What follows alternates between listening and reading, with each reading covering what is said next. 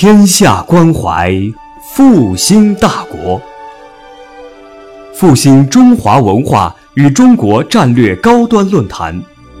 复兴论坛是由兴业全球基金与复旦大学共同发起，兴业全球基金主办的一项高端文化论坛。复兴论坛致力于中华文化的探索，关注中国复兴的每一步。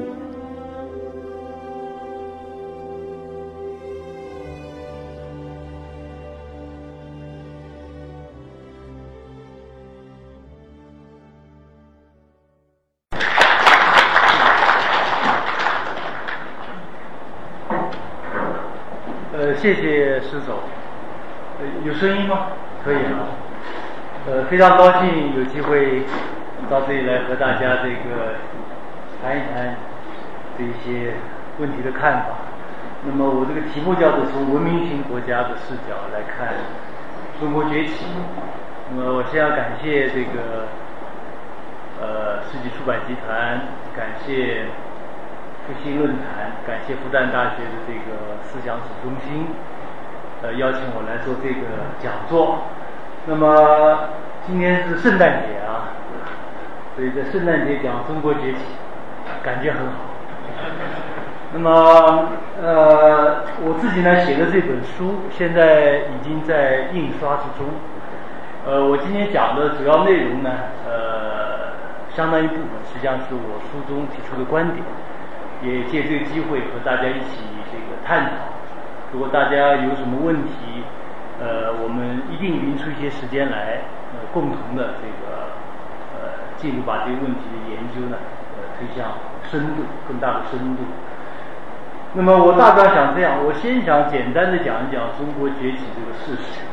然后呢，我想谈一谈文明型国家这个概念。然后呢，再谈一谈就是中国作为文明型国家崛起的意义。呃，最后呢，我想再用那么十分钟时间，放一点图片和图表作为说明。讲的时候我就不放了。呃，最后呢，我们就匀出一些时间来那个共同的互动。那么今天我们呃谈这个中国崛起啊，这是一个很大的话题。实际上，过去十年中。呃，这个话题这四个中文字，因为叫 “Rise of China”，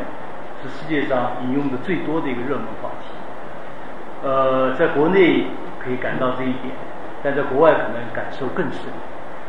那么今年年初的时候，美国总统奥巴马在他的国情咨文中就多次的提到，美国不能成为 Number Two 第二名，就他感到中国追在后面。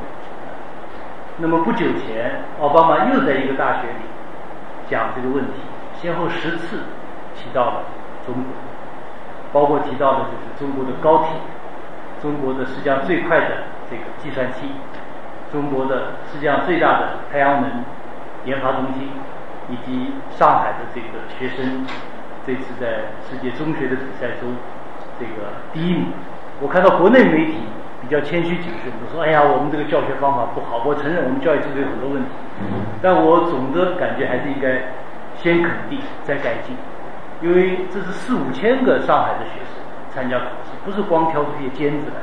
但是在全世界主要国家、大部分发达国家进行比较，那么取得这样的成绩，呃，对奥巴马这样人，他都感到了震动，所以他说是美国到了新的就卫星时刻。这是一个一个概念。一九五七年的时候，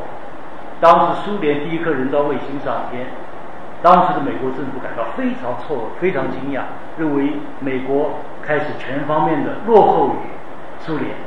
这个竞争中可能要输去。所以他们就说这个现在是卫星时刻。然后呢，美国就调整了政策，最后呢把苏联给比下去了。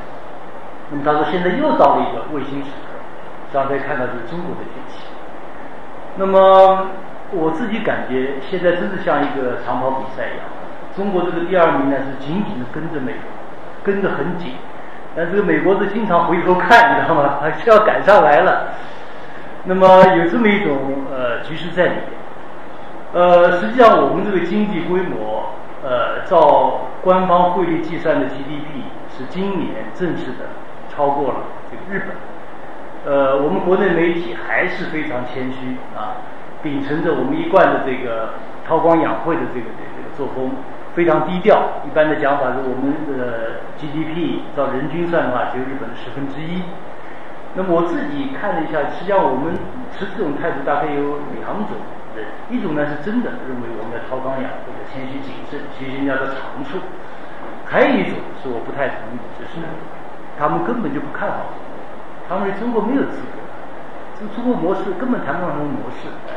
呃，所以你要谈中国赶上美国，这个是赶上日本，呃，他们甚至这样说，就是 GDP 超过日本算什么？当年一八四零年中国 GDP 比英国大，我还是输给了鸦片战争，输给了英国。那么我自己觉得，就是所有涉及到呃国际排名，GDP 也好，人均 GDP 也好，或者其他的排名。这个观点我讲过很多次，你只要融入两个因素，呃，一个就是货币的实际购买力，一个就是中国人的房产，因为货币实际购买力是一个很重要 PPP。比方说日本，它吃一碗面比上海要贵十倍，一个发也比上海贵十倍。你如果照官方汇率计算的话，那么你这个。人均 GDP，日本一碗面的 GDP 就比你多十倍，理个发的 GDP 也比你多十倍，所以这样算出去肯定是失真的。那么现在世界上公认的用这个 PPP 用货币购买力评价计算做的最好是一个英国经济历史学家，叫麦德逊，呃，Angus Madison。那么他呢，今年刚刚去世，他做了跨长度的这个比较。他认为，一九九二年中国的事实上的经济规模已经超过了日本。去年的时候，二零零九年的时候，中国的经济规模已经超过了十五个欧洲大国的总和，就包括这个德国、法国、英国、意大利等等西班牙。那么我自己觉得，就是呃，购买力评价的这个计算比较靠谱。呃，比方瑞士，瑞士它的人均 GDP 比上海要高五倍，但是跟日本一样，它的这个价格也是吃饭是十倍以上海的价格，理发十倍以上海的价格，住房自有率我们谈到这个概念只有百分之三十六，所以我看这个中国的这个民间的民调说是百分之九十九十的人认为，如果没有自己住房的话就没有幸福感。那么他们去瑞士肯定没有幸福，因为大部分人是没有自己。那么我就想，就是如果我们把这个或购买力评价这个因素，把这个呃中国人的事实上的拥有的这个房产都算进去的话，那么世界上所有的排名，呃都要起变化，都要起变化。大家如果有兴趣的话，可以在网上查一查一个概念，就是美国家庭净资产。的平均数和中位数，查中文的也可以，查英文的也可以。你看看今年他们最新统计是二零一零年三月，中位统计是九万三千美金，也就是到现在汇率六十二万人民币。我不知道中国有多少家庭早就超过了这个数字。那人家说我们这个房子是，对不对？要要要要要住的，对不对？但是你就是美国，它是一种信贷经济，没有人把贷款付完，瑞士也没有人付。在欧洲，只要你是能够拿到房屋的贷款，你就是中产阶级。如果你把房子全部付清了，你就是富裕阶层，那政府就要征你的税，叫财产税、财富税 （fortune tax）。那么，所以也许我提这些问题，就是帮助大家了解。呃，从全球范围来看，中国人在过去三十年中，这个财富增长的速度，呃，世界上没有其他国家可以比。呃，我有时候说，光这一点，我们就可以呃肯定中国模式。当然还有很多问题，我们有机会也可以那个进一步的这个探讨。那么关于这个中国。GDP 世界第一啊，超过英国，但还是被英国人打败了。这就引入了我今天要谈的这个话题，就是为什么当时中国的经济规模比日英国大得多？后来甲午海战的时候，甲午战争也比日本大得多，为什么还是给他们打败？这就要谈这个一个概念，就叫做现代国家。在欧洲呢，他们开始有个概念叫民族国家，就是一一个民族一个国家，讲白了就这个意思。然后呢，现在西方呢也把这个民族国家这个概念呢和现代国家整合在一起。那么这种国家一旦形成之后呢，它是以民族主义为基础，它具有非常强的民族凝聚力，具有非常强的政治动员力、战争动员力。然后呢，具有现代的政府、现代的这个工业、现代的经济、现代的教育，它这样一个概念。也就是说，一八四零年的时候，英国已经成为这样一个国家了，而中国呢，还是一个传统的国家。呃，我们老用这个“一盘散沙”这个词，就这个意思。中国是以村落、以家庭为单位，中央政府是山高皇帝远，实际上对基层的控制非常有限。所以，这跟技术手段有有关系。你没有这个技术手段来控制每一个家庭、每一个村庄。所以是靠乡绅啊，农村里受过的教育的这种地主啊、绅士啊，管理中国的广大的占百分之九十五以上的人口，是这样的社会。所以你没有一种民族凝聚力，没有一种战争动员能力，所以你是打不过的，这是关键。实际上，一九四九年的时候，应该说中华人民共和国成立的时候，我们的现代国家基本形成。就民族国家，所以你看这个形成之后，我们第一场跟西方较量的战争就是朝鲜战争，抗美援朝。这个英国军队，英国是除美国之外、韩国之外最大的这个贡献军队的这个国家，也是输的最惨。整个营的这个建制啊，被中国人民志愿军给消灭掉。就一旦你形成一种现代国家机制之后，这个仗就不一样了。所以现在那些人讲啊，我们的 GDP 超过日本，这个呃，当初什么鸦片战争也被打败，呃，这个观点是呃站不住脚的。那么我是这样看的，就是我们自己这个国家，自从鸦片战争被西方打败之后呢，很多人就开始就是呃，立志于这个呃国富民强，想通过各种各样的改革革命。某种意义上，你也可以把这个过程描绘成一种从传统国家走向现代国家的过程。那么，辛亥革命是个标记，希望采用西方的政治制度啊，来建设一个现代的民族国家。但这个努力呢，应该说是非常的曲折，呃，应该说就是一百年吧，百年的这个奋斗当中，数千万人。丧失生命，那么经历了包括这个抗日战争，包括内战。我自己比较欣赏就是这样一个观点，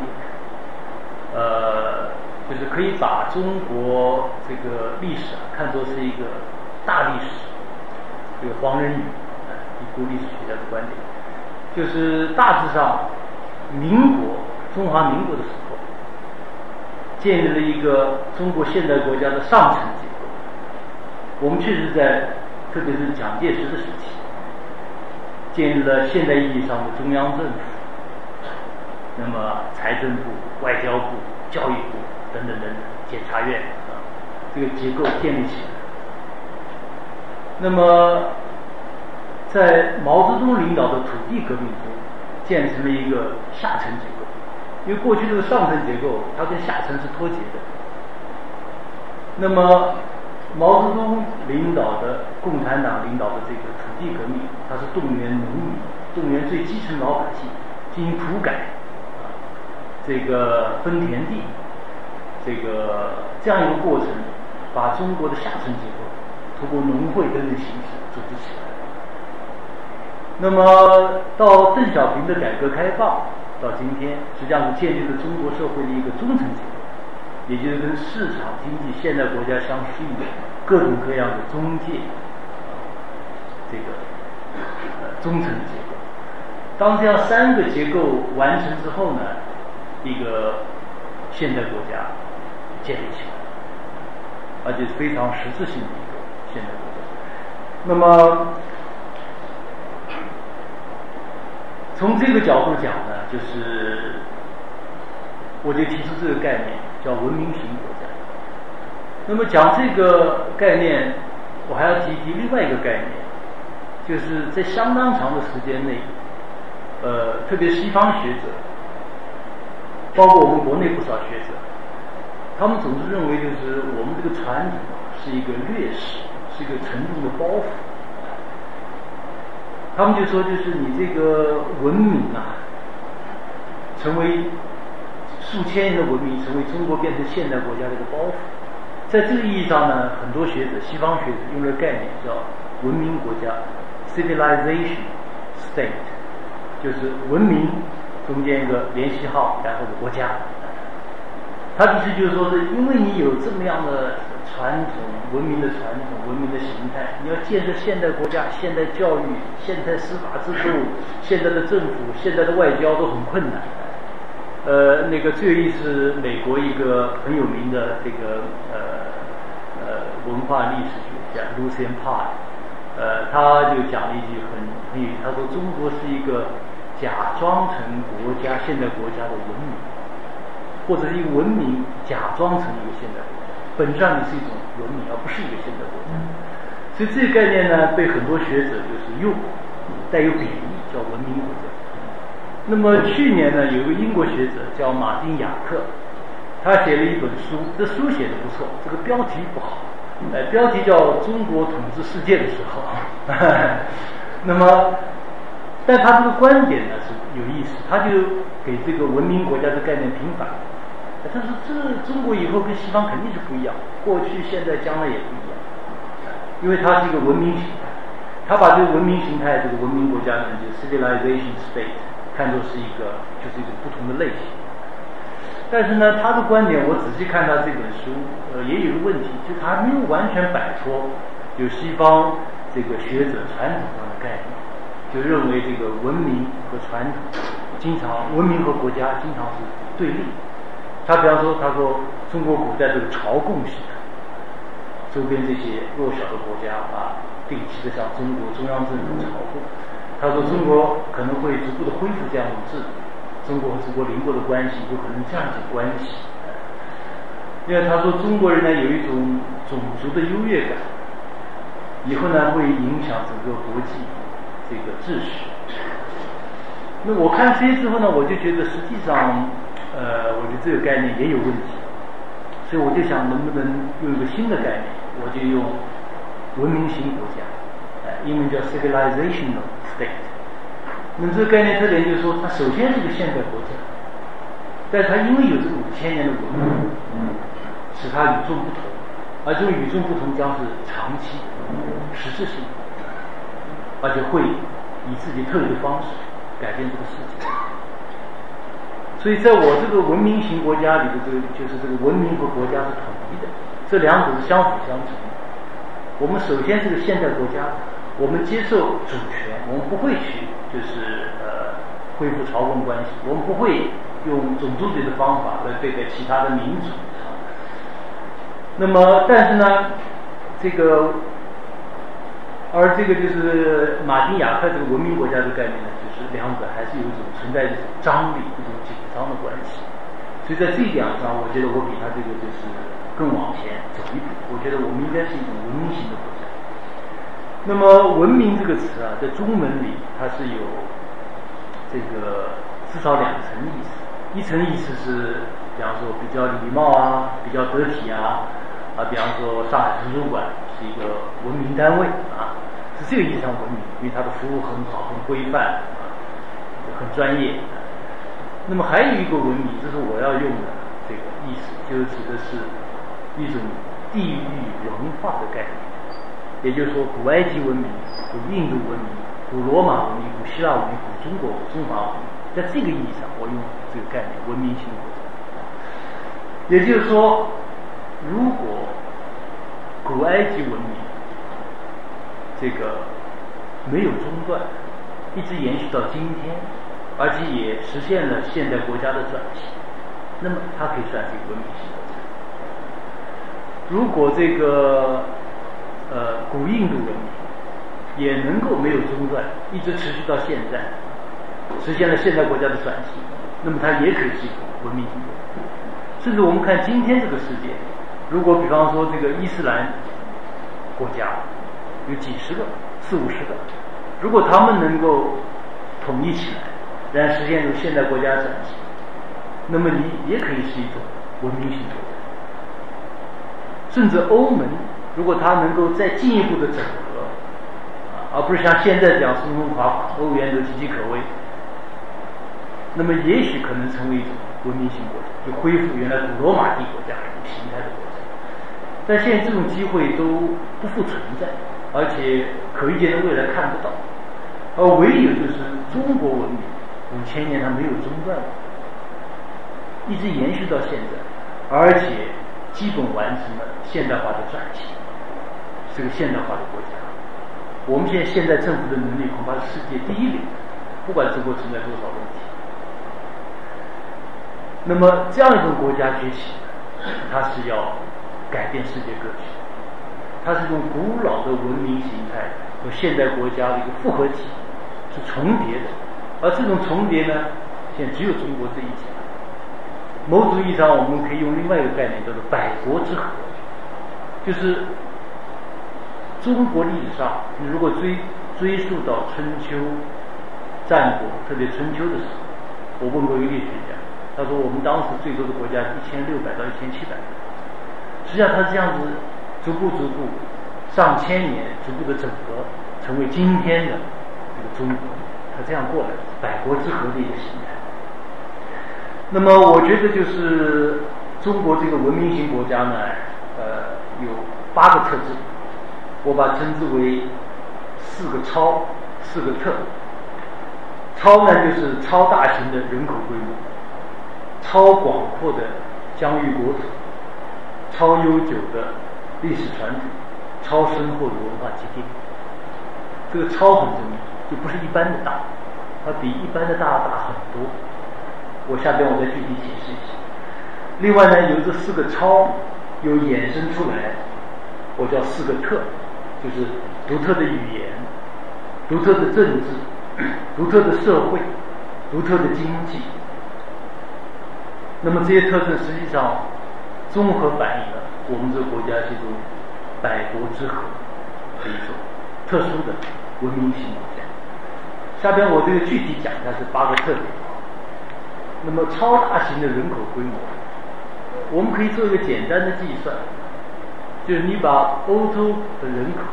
除以欧洲国家的数目，一个中型的欧洲国家平均人口一千四百。也就我们中国等于将近一百欧洲国家中等欧洲国家的规模。我们这个人口总数加在一起，超过了美国、日本、整个欧洲、俄罗斯、加拿大之和还要多。它不是一个简单的一个多，多很多。我们今年的春运，我查了《瞭望》杂志的数据，二十五亿人次。一个月里边挪动一下，这什么概念？就是把整个北美、整个欧洲、整个非洲的人口，在一个月里都挪动一下，这种规模是了不得的。那么，这是我们传统留下来几千年文明的一个整合的结果。那么，这种人口。跟现代国家结合在一起，一个重要特点就是，它普遍受过现代教育，哪怕是初中教育，它不是传统教育，它现在的数学、物理、现在的科学知识，它产生一种难得的规模效应。所以你看，中国，我觉得它影响世界特点，我们从现在就可以看出来，它是通过这个人口规模。就任何东西，只要拿到中国来做，做大了以后，人口效应就产生，然后就开始影响世界的规则。你比方说，去年开始，中国的汽车生产量、销售量都是世界第一，那么全世界的有影响力的汽车公司都到中国来，来开始研究中国客户的爱好、中国客户的需求，你就在影响。你现在仔细看旅游业、航空业，呃，这个建筑业，因为中国世界上最大的建筑，因为我们的城市化在最迅速的开展，甚至教育，因为中国是最大留学生输出等等，全都会受到影响。我想以后随着中国成为世界最大的电影市场，那好莱坞都要改变态度，真这么回事情，他就要关注你这个市场，然后拍你这个市场想看的东西。所以我想这个人口效应是非常了不起的。那么第二个呢，就是超广阔的国域疆土，这也是数千年形成我们这个今天中国的版图。那这给我们一种就是地缘政治和、地缘经济上的一种巨大的优势，你有一种战略纵深，而且你因为实现了一个现代国家的转型，你有世界现代的国，现在可以说没有一个国家再可以像过去那样，就是对中国在武力上动手动脚。那么这已经是一个就我们解决的挨打的问题。然后这个战略纵深呢，你从方方面面看都很重要。你比方经济上来看，我们现在这个很明显的就是从沿海地区这个产业转型，原来劳动密集型开始向内地在转。从这个角度来讲，它就是延长了劳动密集型工业的寿命，它有一个梯度转移，在一般小的国家是做不到。那我们和将近二三十个国家。有陆地和海洋的边界，那这个是我们处在东亚这世界经济最活跃的板块中间的最有利的位置，地缘经济的位置，所以我们是最早的和东盟十国达成这个自由贸易协定。像你看，整个中亚也好，俄罗斯也好，这个南亚也好，这个东南亚也好，它实际上这个经济，中国这个。处于一种中版图的中心的地位，对我们这个经济发展是非常有利。实际上，中国是整个东亚经济的火车头，是最大的一个推动力。那么，这和我们这个地缘超广阔的国这个疆域国土。第三呢，就是超悠久的历史传统。也就是说，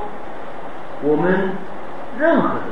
你可以想象到政治、哲学。宗教、语言、教育、艺术、音乐、戏剧、文学、建筑、军事、体育、医学、饮食等等等等，都有自己数千年的传统。这是一个很了不起的事情。我不是说好坏啊，这不是个价值评断，就是一个东西一旦有数千年的传统，它就不是可以随意改变。你比方说，中国人讲孝敬文，孝敬父母，这个孝字。在三千多年前的甲骨文历史中写的，老子在上面，儿子在下面，潜移默化，安居乐业这么一个成语，影响了整个中国到现在，他就必须买房子，没有国家这么强的置业传统，所以我们对于传统不能采取这种轻易的改，这个不好要否定它，要改造它，而是扬长避短，而是来这个进行。战略性的、有选择的这个利用。那么，我觉得所有这些传统中有一点特别重要，就是我叫做我们的实践理性的传统。那个在座也许有人喜欢哲学，这个学哲学啊，研究的问题很简单，一个叫 to be 是什么，一个呢叫 ought to be 应该是什么。你比方说，民主是什么？市场经济是什么？现代性是什么？或者是民主应该是什么样子？市场经济应该什么样子？人生应该什么样子？在中国哲学和西方哲学有一点是很不一样的，就我们除此之外，我们还有一个很强的，就是实践的。如果换成翻译英文就叫 to do，就你一定要做。我们中国成语讲名副其实啊。它这个名就指各种各样的判断，各种价值，你要跟实践、跟实际相符合。包括我们改革开放提出来这个就是实践是检验真理的唯一标准，也是这个也是个道理。就中国人觉得任何一个东西如果没有一个经过实践的这个检验的话，它是是有怀疑态度。那么我们改革开放这三十年，中国模式这个哲学基础，我觉得就是实践意识。就你把西方它有这个神学传统，他喜欢讨论抽象的形而上的问题。我不说价值判断是好是坏啊，他有这个传统。而中国人呢，他有一个非常务实的入世的一种传统，他没有神学传统，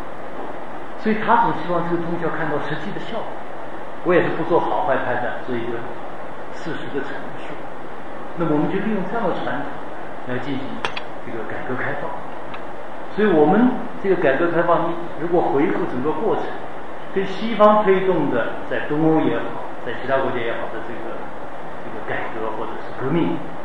这个路子完全不一样。西方的路子都是从修宪开始，修改宪法，啊，建立多党制，建立市场制度，那再修改法规、法律，然后呢变成政治，然后开始做。那中国是什么？中国先是试验，试验完了修改条例。来修改法规，最后如果必要的话呢，再修改宪法。我们人民公社事实上已经被废除了，以后大概到八六年，如果没记错的话，我们宪法里才把人民公社给去掉。我们是这样一个不同的一个一个方式，而这背后呢，实际上一个这个实践理性，就什么东西我们都要试一试，看一看，然后证明有效果，我们再推广。所以我们建了这么多这个特区啊等等啊，实际上它就是为了这个进行实验，看这个能不能做好。这种谨慎的实践理性，使我们避免了一个又一个的政治和经济陷阱。特别是你从整个世界格局来看，我们避免了震荡疗法，避免了金融危机，避免了全盘私有化，避免了西方式民主化带来的像苏联解体、南斯拉夫解体这种。重大的陷阱，所以我觉得这是中国整个改革开放成功的一个最主要的原因。还有一个基本的一个思路，就是我们要实践。呃，第四个呢是超深厚的这个文化积淀，因为我们这个呃文化这个范畴非常之广最简单，一般就讲吃啊，作为一种文化。我们是八大菜系啊，你这这个最典，一般到美国去，你就发现能吃东西特别少。你到一餐馆里，汉堡包，那那个土豆片，炸土豆条，一般一个餐馆三四种选择，五六种选择，欧洲多一点，多一倍。那中国你到一个任何一个夫妻老婆店，都是拿了个菜单都是三四十种，甚至更多。欧洲最丰富的这个菜肴是法国菜，我自己估计法国菜作为一个菜系，它这个丰富程度可能还不如及我们八大菜系中的一个菜系。那么你以此而类推，实际上在文化的很多方方面面，我们这个丰富程度跟西方文化丰富程度都是这样的差距，你比它丰富的多。那么这种丰富性。当你一旦开放自己的国家，然后呢，跟全球进行互动，它就被激活，所以它这种精彩是是少有。所以今天你看到孔子热也好，老子热也好，诵经热、书画热、茶道热、旧宅热、旧家具热、文物热、中医热、养生热等等，实际上背后体现都是这种文化的多样性。但你仔细看，我老讲的百国之和。我们就比较上海人、北京人、广东人，我自己觉得，实际上他们的这个生活习性、爱好这种差距，可能大于法国人、英国人、德国人。但是呢，它统一在一个和而不同的中国文化之中，所以你是一个成为你的优势，而不是劣势。我现在就是在瑞士工作，我可以看七个中文台，呃，有北京台、湖南台、东方卫视，还有广东台，还有中央的几个台。就你看这个地方台的时候，你发现很明显，就是它各个地方都对自己的文化非常自豪。那么湖南台啊，他们这个现代的这个歌手，全是一流的民歌歌手，都是湖南籍的乡级的歌手。从李谷一开始啊，嗯，北京也一样，伟大中国的首都啊，各种各样的这个京派文化，上海也一样，广东也一样。那么你都统一在一个中国文化的这个圈，这这这个大命题下的时，它是精彩，精彩万分，你会被感动。但如果就是你采用西方模式，说不好，很可能就变成一种对抗。也就是周立波如果说小沈阳啊，我们喝咖啡你吃大蒜的话，这是政治不正确，而且会导致就是两个地方的文化剧烈的冲突，政治冲突。在在这个大的文明国家的范围内，这些东西变成一种乐趣，人家听过笑而已。可能有些人会被触犯，大部分人觉得没什么关系。那么独特的语言，我之所以讲语言，我觉得也非常重要，因为这语言实际上它是一个文化的载体。我因为印度去过好几次，我老跟印度人讲，我说你们都觉得英语是你们的长处，我总觉得是你们的短处。为什么？因为你主要的精英全是讲英语的，你丧失了自己独立思考的能力，你这个思想完全被西方同化主流的，这是第一个缺点，你出不了邓小平，讲白了是这么回事。这个第二呢，真正懂英语的印度不到百分之十，大部分人他实际上他是用当地的语言，比方说是印地语或者是孟加拉语。或者是其他的，印度的语言比中国还要复杂。那么，然后你看，现在是网络世界，懂英语的他可以使用英语的网上的内容，那是非常丰富，现在世界最丰富。那么，但是百分之九十以上的人，他要么不上网，要上网，他的印地语那个内容连英语的网那个千分之一、万分之一所以严重的限制了这个呃印度的这方面的。这个这个进步。那么我也讲这个呢，就是你仔细看中文，这个几千年延伸下来这样一种，它有自己的特点。你比方说，中文一个最大的特点，从我的角度来看，就是它是一个寻求共共性的。凡是跟水有关的，它加一个三点水啊，江河湖海。这个跟金属有关的。它加一个金字边旁，金银铜铁锡啊，它是一种寻求共性的语言。所以你看啊，就是中国汉语的这个文字，它的关键词汇实际上是不多的，一般就两三千个最常用的关键词。但这两三千个词汇，它可以组两三千个字，它可以组成就是无数的这个表达方式。而英语、欧洲语言就不一样。它是每个概念，它都需要一个新的词汇，几乎是这样。所以你比方说你要看懂《纽约时报》，那至少两万个字，两万个单词，啊没有这个你是看起来很累，看几行就要查字典。那么，因为它是一种寻求个性，我们这种寻求共性。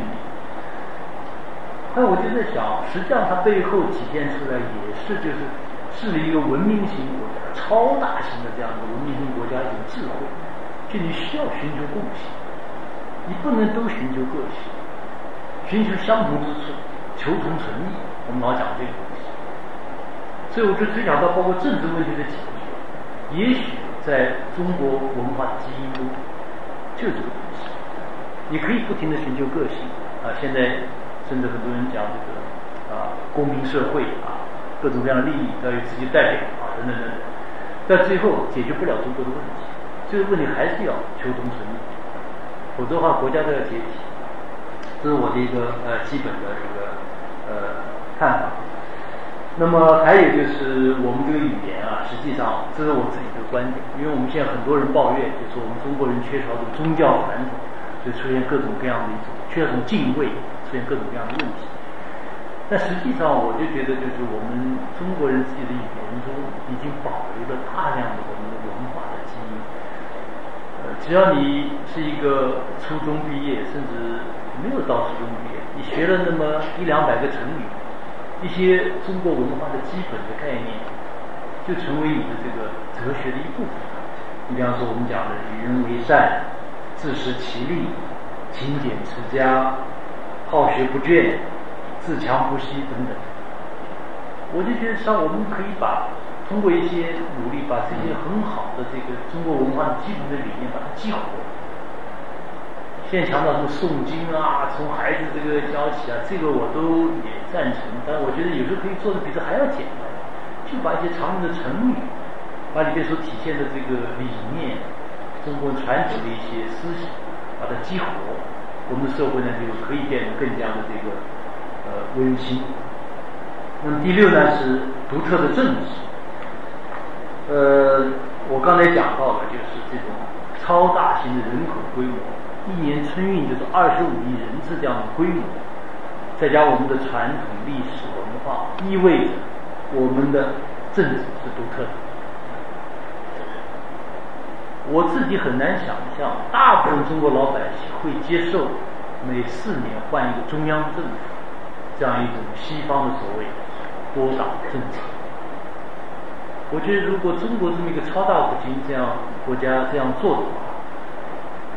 国无宁日，可以说是没法做事情。那么这就还涉及到一个问题，就是对中国的执政党怎么看？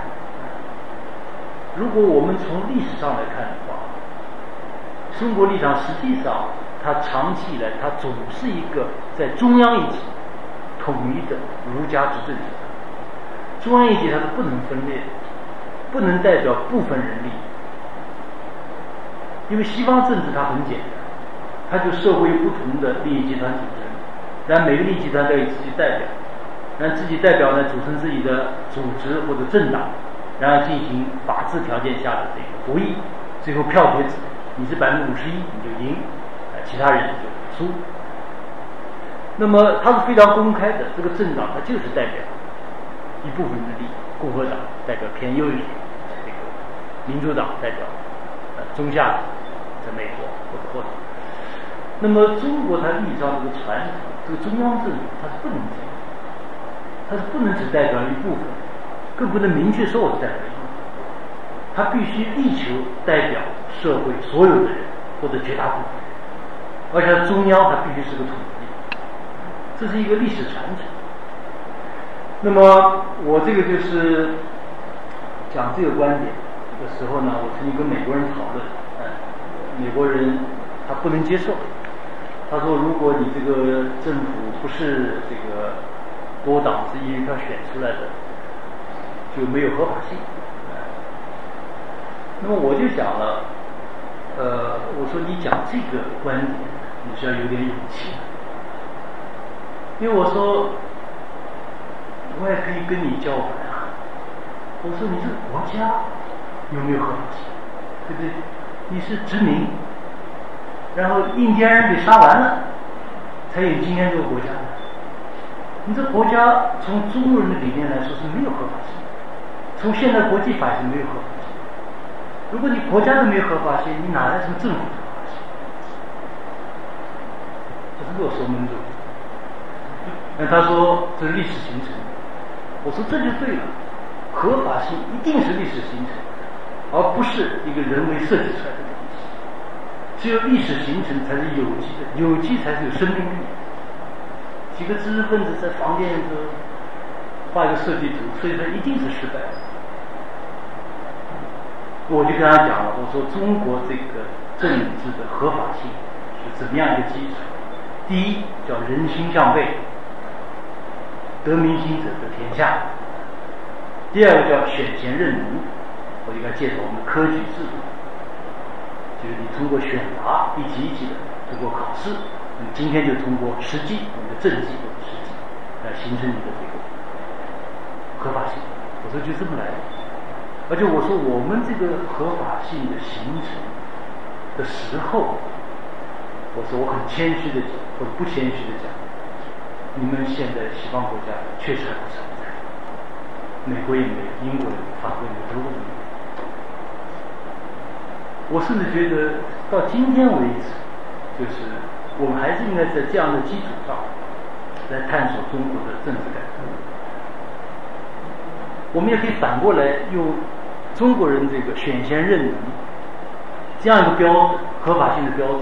来质疑西方的制度，因为西方政治制度现在最大的问题就是没有人才观念，就治国阿狗阿猫都可以来，只要是选上来。那么选上陈水扁啊，那么选上小布什，把国家弄成这个样子，对不对？他没有这个人才的概念，所以我说从中国角度讲，你这是没有合法性。中国治国必须是人才，这是个起码，否则老百姓不会接受。那么。我我也是真的，这个问题还要讲。你仔细看，你比较一下，就是现在中共政治局常委九大常委，你要成为一个常委，基本上你要担任两届省一级的第一把手。中国一个省一般等于十到二十个欧洲国家，这个治好是不容易的。所以我是这样讲，我说我们这个制度不管多少问题。但至少可以保证不会选出小布什这种事，你根本上不去。奥巴马也有这个问题，就是靠嘴皮子，但现在治国治得非常吃力。那么独特的社会，呃，中国社会跟西方社会最大的差别就是西方社会它是以个人为单位形成一种这个社会。而中国东方这个社会，它是以家庭为单位展开、延伸出来，这是两者最大的差别。那么，随着我们改革开放，甚至像在上海这样城市，大家可以感觉到，个人的价值越来越重，我们也更多的突出个人的价值。但是，我老讲这个例子，就是为什么像《常回家看看》这么一首歌，一下子就传遍了大江南北，传遍了全中国。就在中国人的这个文化的深处，它还是一种家庭。那这个是两个社会的一个呃最大的这个差别。那么现在呢，就是呃，我看到一些我们的所谓公共知识分子也在主张，就是这个社会与国家的对抗来解决问题。那么我自己觉得呢，如果这种数千年的传统，形成中国独特的社会的话，更可能的一种演变的方法，不是社会与国家的对抗，而是社会与国家的一种互动，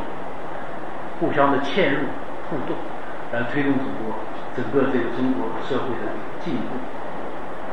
那么独特的经济，呃，这是第七点，就是中国传统啊也有自己的经济学，这个经济学呢，我把它叫做人本经济这人本经济学就跟我们今天讲的小康社会很像，就是让大家有饭吃。长期来，我们是一种农业经济，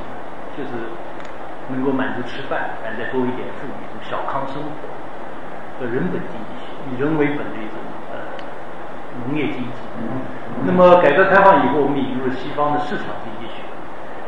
但是你从这个长期的趋势来看，就是现在为止，我们的这个社会对市场经济。理论来看，它实际上我觉得是一种混合经济，它就是把这个市场经济学和人本经济学结合在一起。如果你光有市场经济的话，那么中国社会会出现极端的贫富分化，会导致很多社会矛盾。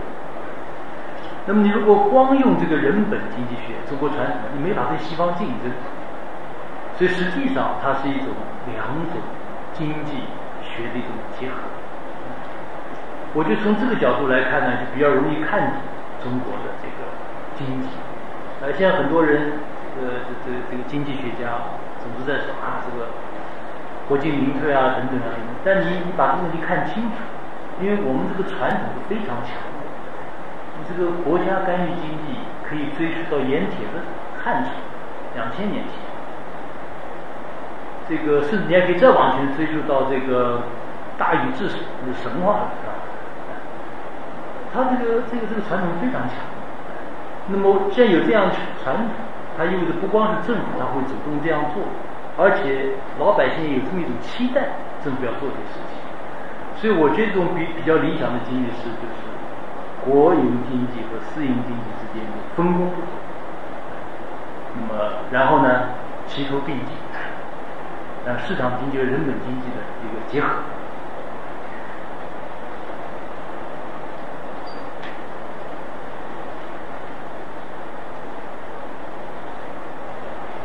那么这个下边我呢就是谈一谈就是呃几点这个结论啊，一个呢就是从世界主要国家崛起的历史来看，大致有这么一个规律，就是十八、十九世纪崛起的是英国、法国、德国，那么人口呢是千万级，英国崛起人口在一千多万，法国两千多万。那么二十世纪崛起的美国、日本是亿级，一亿人，三亿。美国电器现在三亿。那么中国这个二十一世纪的这个崛起呢，是超过十亿，十亿级。所以这是一个不同性质的过程。实际上，我还有一个观点，我书里写，就是很多东西是不能够平均的。你一个重量级的拳击运动员和轻量级的拳击运动员，你不能说我拉平啊。然后平均一下，所以有时候我们说，我们经常听到一个观点，说是这个中国的呃经济总量多少多少，但用一个除以人口就变得很小很小。这个除法实际上是没有多少意义，因为这规模太大。这就像讲新加坡今天天气三十五度，谁都相信；你讲中华人民共和国今天三十五度，谁都不信。因为这国家太大，新加坡面积只有上海的十分之一，那天气预报当然是，房价也，大家都讲房价贵，在城镇，中国城镇房价指数今年就是四千块钱，但你说你你在讨论房价贵，突然说这为什么不就四千块钱吗？人家在笑你，所以因为国家太大了，它这个平均啊就很很难说明问题，所以我觉得看中国你一定要看板块，这板块有各种各样的分法。那初步的分，就是形成一个准发达国家的板块，包括上海、北京，包括广东，包括沿海地区，还有就是一大块，我叫做非常活跃的这个这个呃新兴经济体板块。那么我们有时候太谦虚了，实际上现在你去日本看一看，你去中国香港看一看，我们发达板块的人民的居住条件，百分之七十人民的居住条件要超过。日本和香港百分之七十，是很了不起的进步，翻天覆地的进步。上海的人均寿命，北京的人均寿命都超过纽约。美国那个大记者弗里德曼，从北京、大连、上海来了之后回纽约，他感觉纽约更像第三世界。我自己去纽约去过很多次，我也这个感觉，是更像。那么就说明我们发达板块这个势头，这个气势如虹。那么我觉得中国它整个这个进步，我叫做二八效应，就是这是个意大利经济学家 Plato 说的，就是一个公司它的利润是百分之二十的产品产生百分之八十的利润，一个公司的雇员你抓百分之二十，他可以管好百分之八十。实际上中国的邓小平战略也是这样。他就先抓一块好的板块，把它先发展起来，然后呢带动另外百分之八十。然后我们现在在中西部开发，你仔细注意，我们又是抓的二八效应。我们抓的重庆城市群啊，成都的城市群，西安的城市群，长沙的城市群，用这个再来带动整个西部发展。二八效应的逐步的这个扩散，我觉得这是一个中国这个模式的呃一个特点。那么，另外一个呢，就是我觉得在看中国很多存在的问题时，我觉得也要有一种板块概念。因为现在有些人呢，他非常呃仇视中国模式，甚至认为就是中国一定要走跟西方一样的路，那么才叫现代国家。相信这样观点的人还不是很少。所以呢，往往出现什么情况呢？中国一出现什么问题，他就以偏概全。认为这些问题就代表中国的全部，讲白了，中国的人口是美国的四点五倍吧，啊，四倍多。中国的问题比美国多四点五倍，应该说是正常，对不对？如果你认为美国是个正常国家，而实际上可能还没有这么。美国我还去过 N 次，美国的监狱的人口比中国多啊，人口只有中国的四分之一都不到。美国现在哪一个大城市？晚上天黑了以后，你敢出去？我不是说女孩、男孩子，除了可能纽约时代广场那一带有这个百老汇啊什么的，大部分地方你这种安全已经没有了。你这个治理的水平比上海差远了。以我自己的观察，因为我对上海算比较熟悉，我上海的腐败程度低于意大利，意大利非常黑。你附近，我们现在有不少华人在意大利工作。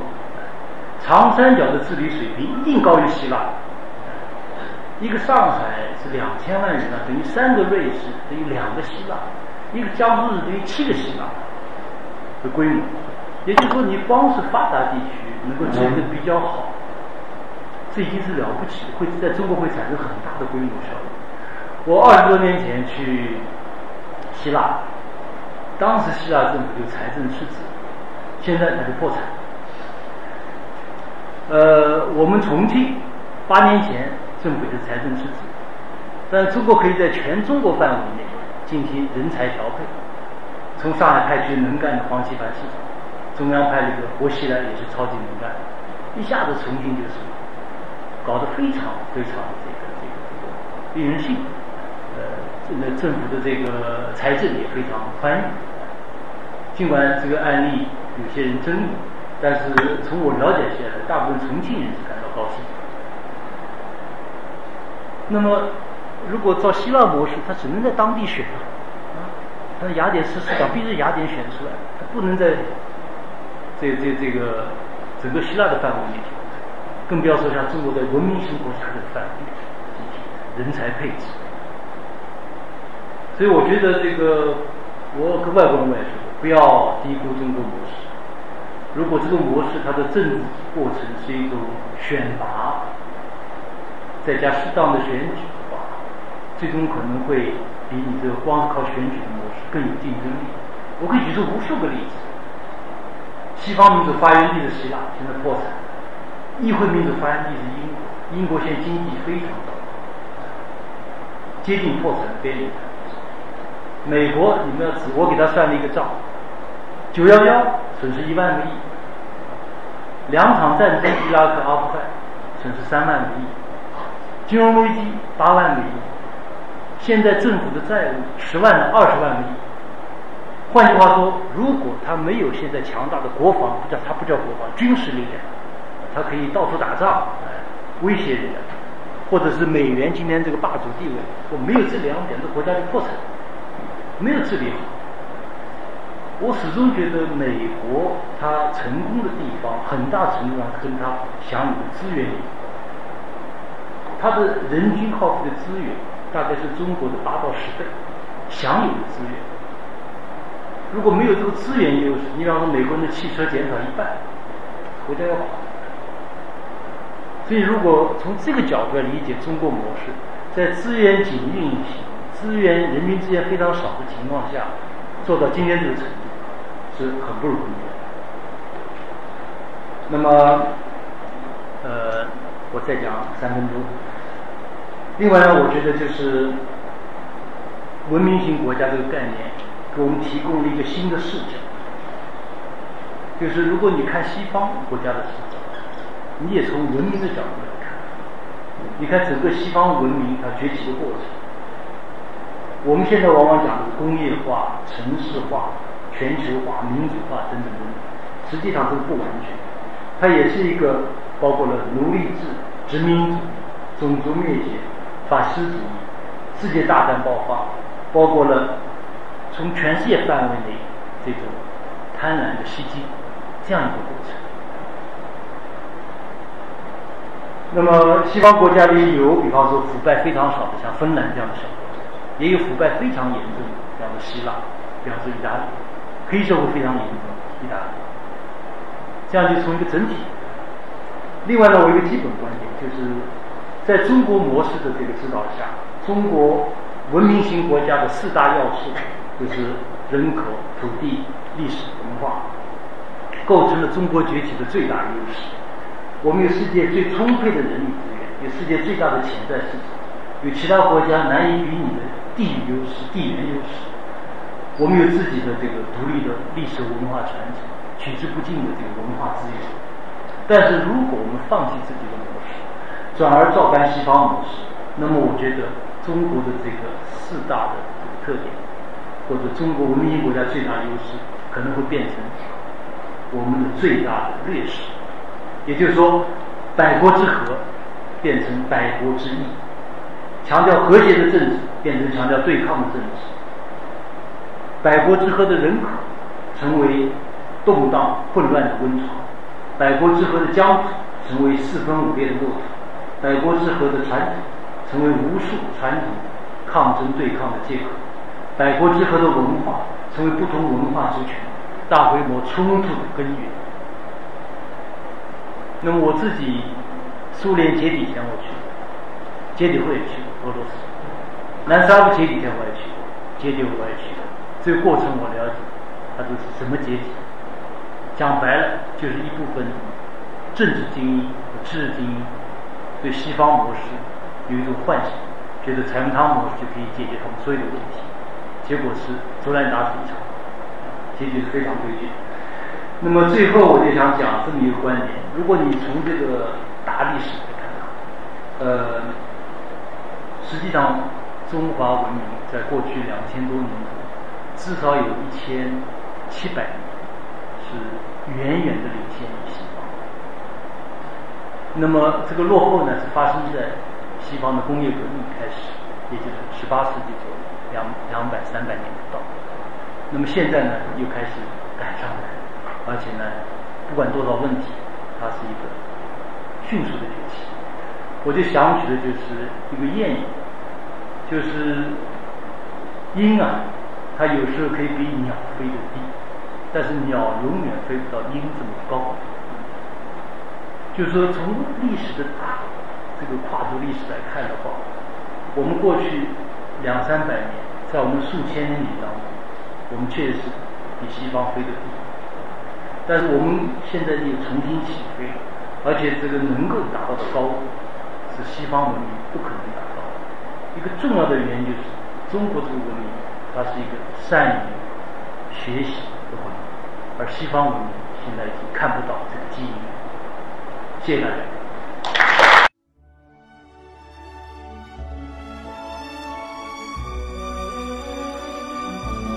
感谢聆听本期复兴论坛。